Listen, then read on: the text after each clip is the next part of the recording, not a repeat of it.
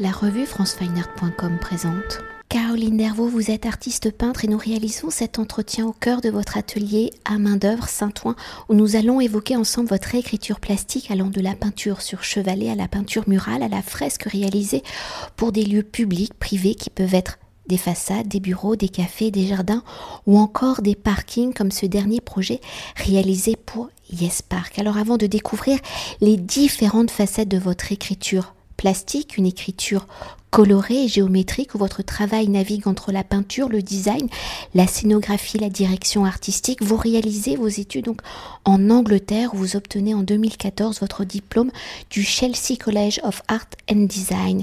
Alors lors de vos études, quelle était peut-être la spécialité que vous aviez choisie? Comment la peinture, qu'elle soit sur toile, sur mur, monumentale, est-elle devenue votre médium de prédilection? Votre écriture plastique Quand je suis arrivée à Chelsea en 2013, on m'a justement demandé d'arrêter de, faire ce que je faisais. Donc moi, c'est vrai que j'avais postulé avec un portfolio principalement de peinture. Et, euh, donc j'ai essayé d'arrêter totalement la peinture pendant un an et d'expérimenter. Euh, c'était un, master euh, très intense qui est duré de, sur une durée de 12 mois. Donc en fait, je me suis attelée pendant six mois à énormément de sculptures que j'ai adorées. Et en fait, j'avais travaillé sur ce projet qui, au tout début du projet et tout à la fin du projet, je me, suis évanouie deux fois. Euh, donc euh, peut-être qu'il y avait un peu ce côté-là où ça m'a donné euh, envie d'arrêter.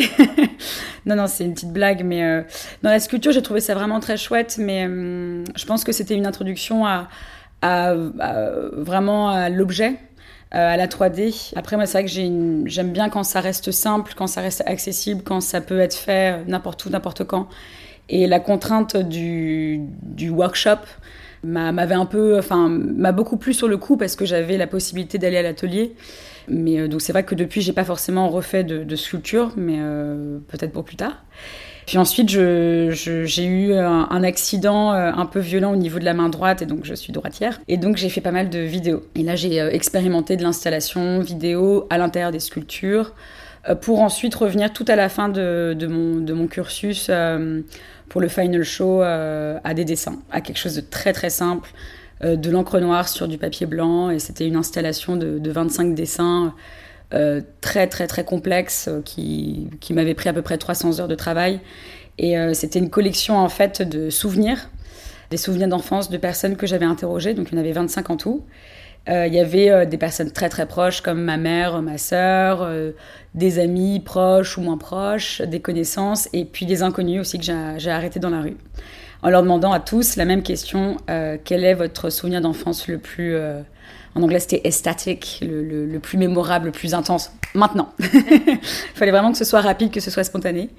Et donc après, j'ai traduit de manière abstraite tous ces dessins-là. Et voilà, c'est une série qui s'appelait Jolly Jolly pour euh, poursuivre lors de mes recherches, pour réaliser euh, cet entretien, vous allez voir, je fais un, écart, un, grand écart. J'ai lu que les tableaux de Marion Charlet vous inspirent. Alors pour connaître cet artiste, Marion Charlet et son travail, on y retrouve cet univers à la palette très coloré où l'architecture et le paysage y tiennent une place importante. Des tableaux issus de ses souvenirs, de ses archives photographiques. Alors comme Marion Charlet, vos créations sont inspirées par vos souvenirs, maintenant je sais que ceux des autres aussi, et vos émotions, votre palette est colorée vos œuvres s'inscrivent dans des architectures. Alors comment vos émotions, vos souvenirs se transforment-ils en formes colorées, géométriques? Les couleurs et les formes ont-elles un symbole, une signification, ou est-ce juste une question d'équilibre et d'harmonie? J'ai envie de répondre à cette question euh, en parlant tout simplement de, simplification. En fait, toutes ces émotions que je, que je ressens depuis que, que je suis née, donc il y a, y a, un mélange d'émerveillement, de, de, nostalgie, de, de, tristesse, enfin tout, tout ce combiné d'émotions, j'ai vraiment besoin de le traduire donc euh, abstraitement. C'est un langage en fait que j'utilise pour euh, dialoguer déjà avec moi-même, pour pouvoir les classer, les, les trier euh, et, pouvoir tout simplement euh, en parler en fait. Euh, parce que là, comme vous pouvez vous rendre, vous en rendre compte, je n'explique pas très bien. je ne suis pas forcément douée avec mes mots là-dessus. En tout cas, j'ai trouvé le, médium de la peinture extrêmement facile pour pouvoir confronter ces émotions-là.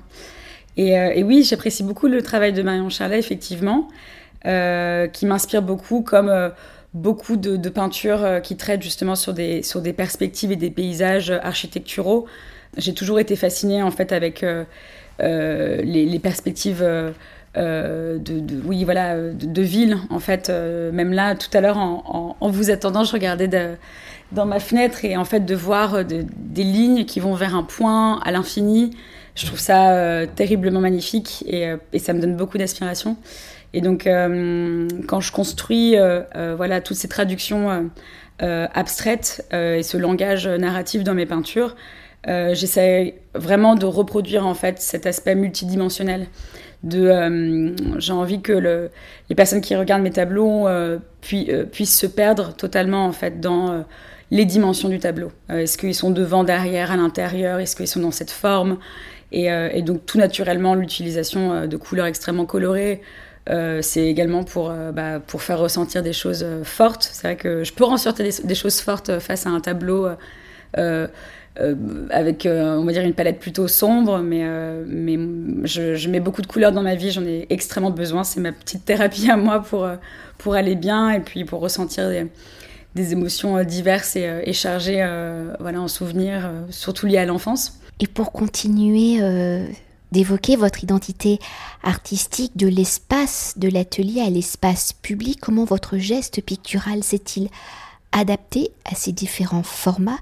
Quel était votre premier projet pour l'espace public? Comment celui-ci a-t-il peut-être impulsé? Les suivants vous a-t-il projeté dans une dynamique de créer pour tous, même pour ceux qui ne savent pas qu'ils sont face à une œuvre? Alors ça, c'est venu après mes études à Chelsea. C'est venu en 2015 où euh, en fait on m'a fait intervenir euh, sur le festival Wheel of Green. Et c'était la toute première fois en fait où, j'ai posé euh, mon travail sur des surfaces, des installations en bois, donc plus ou moins plus ou moins monumentales. Et donc je devais intervenir sur deux projets et finalement je, suis intervenue sur, je crois, en tout c'était 50 modules architecturaux, enfin de scénographie, pardon. Euh, et, là, ça a été une découverte extraordinaire, en fait, de voir, euh, puisque c'est vrai que je traitais vraiment le médium euh, à plat, sans texture, c'est vraiment des gros aplats de peinture. Et là, de voir comment ça pouvait réagir sur un format 3D, sur des objets, sur des tables, des, des chaises, des installations, des sculptures, c'est, ça a été une énorme révélation. Et de plus, également, de voir la réaction au public euh, qui se comporte pas du tout de la même manière face à une toile ou dans un lieu. Euh, bon là c'était un festival, mais même un, lieu de scénographie, je sais pas, un café, un restaurant ou un mur dans la rue. Il y a une proximité qui est extraordinaire avec avec le public. Il y a, je, me souviens d'un temps très très fort de ma vie. C'était ma, ma, première fresque murale à Londres. C'était en 2017. J'avais eu accès à, à, quatre panneaux de, qui faisaient 20 mètres de long en plein euh, Great Eastern Street, qui est une rue euh, extrêmement passante, euh, où en fait c'est des panneaux publicitaires et de temps en temps ils les laissaient gratuitement à des artistes pour s'exprimer. Et ça durait qu'une semaine, donc il fallait vraiment se dépêcher pour la réalisation de la fresque. Et, et ça avait été une expérience extraordinaire parce que les passants en fait donnaient leur opinion. Donc il y avait le jogger qui était Well done mate. il y avait les personnes qui klaxonnaient en voiture. Tout le monde avait son mot à dire les enfants étaient merveillés. Euh, enfin, euh, c'était euh, c'était vraiment génial en fait d'avoir des réactions directes et les personnes n'avaient plus ce filtre un peu de timidité. qu'on peut avoir dans un musée ou dans, dans une galerie. Donc ouais, c'est à partir de 2015 que j'ai vraiment commencé à, à travailler, à travailler davantage sur l'objet. là, je continue en ce moment, je, je, je travaille encore sur, sur des objets, j'ai envie de travailler plus en volume. Enfin, c'est vraiment un désir dans, dans, le chemin de, mon travail. Et pour continuer d'évoquer euh, les projets à dimension publique s'inscrivant sur des murs habituellement non destinés à accueillir une œuvre, peut-on s'attarder sur l'un de vos derniers projets avec Yes Park où vous avez investi des espaces d'un parking souterrain? Alors quels sont les enjeux d'un tel projet? Quel est peut-être le cahier des charges des gestionnaires d'un parking lors de la réalisation de la fresque? Comment justement on revient au public, comment les usagers du parking ont-ils accueilli votre réalisation, votre œuvre? Alors le projet avec euh, YesPark et la RIVP, C'était un projet tout simplement fantastique parce que c'est c'est un projet de fresque là où on l'attend pas forcément. donc moi j'adore ce genre de contraintes justement qui où c'est pas forcément un mur dans une ville qui se voit énormément. là, c'est quand même un endroit assez caché, c'est semi-public. Il faut quand même pouvoir rentrer dans le parking pour voir la fresque. Euh, et j'ai adoré travailler sur ce projet. J'ai adoré pouvoir euh, embellir un espace qui, euh, qui a un peu mauvaise presse, qui paraît quand même un petit peu lugubre. Enfin, il y a quand même. Bon, les scénarios de films d'horreur, ça se passe parfois dans un parking. et là, l'idée, c'était vraiment de l'enjoliver, de donner vraiment beaucoup de dynamisme, de créer un dialogue. que ce soit entre la fresque et, les passants, ou même les passants entre eux, les passants avec leur famille. Euh, et ça, je l'ai bien vu durant même euh, la, réalisation de la fresque où euh, les gens s'arrêtaient. Ah, on, prend soin de moi dans mon parking en fait. On prend soin même de, ce, de cet espace-là et, et, de mettre de l'intérêt dans des espaces où on ne l'attend pas forcément. Euh, donc c'était une commande euh, que j'ai trouvé vraiment fantastique euh, puisqu'elle, enfin même au niveau du dessin, j'ai vraiment essayé d'insuffler un dynamisme, l'idée de mouvement, l'idée de passage qui est propre au parking. Et c'était vraiment, ouais, c'était, j'ai trouvé que c'était vraiment un chouette projet. J'étais vraiment ravie de pouvoir collaborer avec Yes Park et la RIVP. Et pour poursuivre, si on peut inscrire votre écriture plastique dans l'art urbain par ces différents projets euh, publics ou semi-publics dans le street art, votre écriture plastique va bien au-delà. Lors de ma première découverte de votre travail, j'ai d'abord pensé à ces architectures colorées d'Amérique du Sud aux formes géométriques donc colorées sur les façades des maisons. Il y a aussi l'art moderne hein, du côté de l'abstraction géométrique du milieu du XXe siècle. Alors entre ces cultures dites ethniques, traditionnelles et l'art abstrait occidental, quels sont vos inspirations, quelles ont été vos réflexions pour vous en inspirer au regard de ces deux cultures, de ces deux écritures? Comment placez-vous peut-être votre regard et votre approche picturale? Il est vrai que je, ressens beaucoup d'inspiration euh, par rapport à, tout, ce que vous venez de mentionner. Je ne sais pas si c'est aussi clair dans ma tête d'avoir euh, une inspiration voilà, de, euh, des courants de, de l'art moderne du milieu du XXe et, euh, et, de l'art, euh, par exemple, des choses que j'aurais vues au Mexique. Je pense que c'est euh, c'est beaucoup plus beaucoup plus chargé que tout ça. Et ça part aussi peut-être même de, de, la, je sais pas, de quand j'étais au Mexique, la nourriture m'a énormément inspiré. ce que j'ai vu architecturalement parlant, la musique, une vague. Enfin, je, je, je, puise mon inspiration vraiment dans énormément de, de sujets.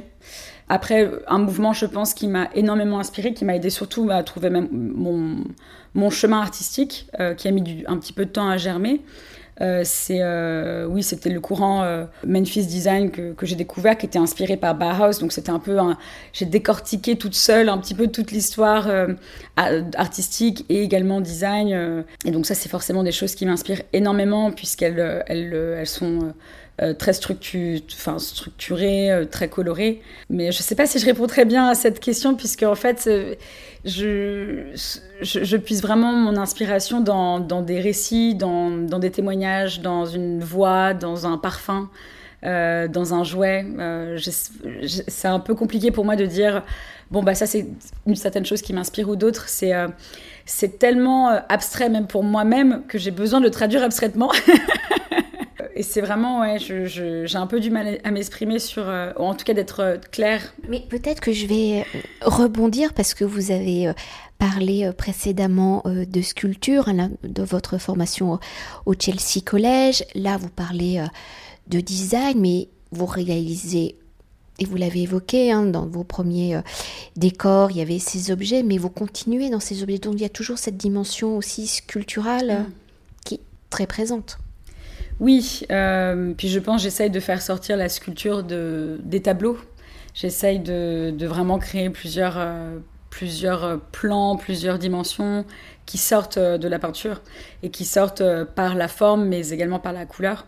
Oui, un, de mes petits rêves, ce serait bien évidemment de réaliser une sculpture monumentale qui pourrait se voir à la fois de manière tel un tableau et puis d'aller sur le côté de voir tout justement tout l'aspect 3D. Pour revenir sur la dimension de l'art urbain, vous êtes l'une des artistes de Quai 36 où l'objectif de cette structure est d'offrir aux usagers de la ville justement des espaces urbains, une expérience poétique dans l'espace public. Alors si nous avons déjà évoqué hein, les enjeux d'investir des espaces publics avec le parking Yes Park, des espaces urbains, peut-on s'arrêter sur la dimension de l'expérience poétique. Comment pensez-vous que vos œuvres apportent justement de la poésie? Quelle en serait la poésie, la musicalité des poèmes énoncés par vos œuvres, vos fresques murales?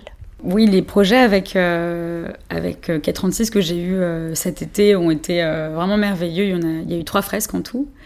Il y a une fresque qui, était, qui a été réalisée à Reims au magasin Libre, qui fait 30 mètres de long sur 6 mètres de hauteur. Euh, et qui est vraiment dans l'espace euh, de vie en fait du site, donc euh, qui est un tiers lieu, enfin une ancienne, les anciens magasins généraux qui ont été réaménagés comme un lieu estival, temporaire. Et c'est vrai que cette fresque, j'avais vraiment envie d'insuffler quelque chose voilà d'assez léger, d'assez coloré, d'assez vraiment de, de, de, partir sur l'idée du rassemblement. Et, euh, bon, là, je suis pas forcément euh, tout le temps. Euh, j'étais sur site au, tout début du lancement de, l'endroit. Mais c'était assez fantastique de voir les, gens en fait se réunir avec cette fresque un petit peu en hauteur qui les protégeait. Il y avait comme une espèce d'idée de, de, de, porte, de, portail pour accueillir, pour se, pour se rassembler. Donc de faire vivre le lieu aussi, de l'accompagner. Euh, et les deux autres fresques ont, été faites à Saint-Ouen, donc euh, dans la ville dans laquelle je travaille et, je vis. Et là, c'était un vrai dialogue avec euh, la ville. Ça a été, ça a été vraiment deux projets fantastiques qui ont été faits en collaboration avec un autre artiste odonien qui s'appelle La Main Gauche. Donc le premier, c'était vraiment d'insuffler des messages pour marquer un peu le changement que Saint-Ouen peut, peut, peut, opérer au sein de la ville. Donc on, a, on, avait un peu une influence euh, de la belle époque. Donc on a appelé ça la belle époque des docks, puisque ça se passait au dock de Saint-Ouen. Et euh, aussi quoi de neuf dock, avec voilà plein, plein de, palette de couleurs euh, très positive, très, très joyeuse, pour vraiment voilà, enjoliver, enjoliver la ville.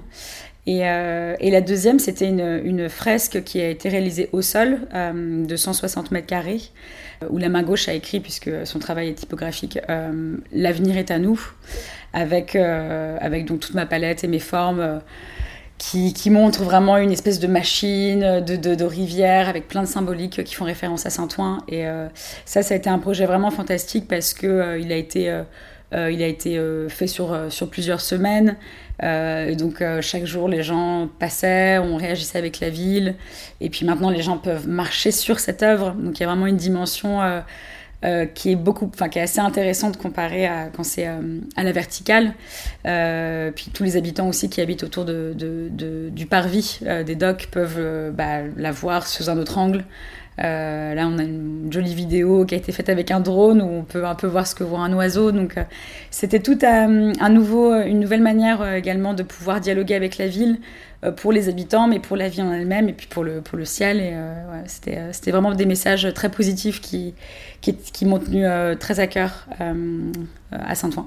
Et peut-être pour conclure notre entretien et pour évoquer votre actualité, quels sont vos projets en cours? Dans quel genre d'espace s'inscrivent-ils?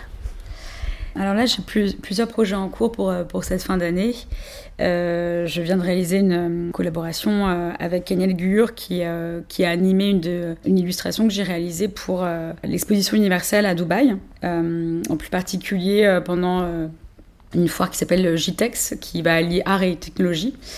Et en fait, ça va être projeté sur un écran de 18 mètres de long à 300 degrés par l'entreprise Hcom.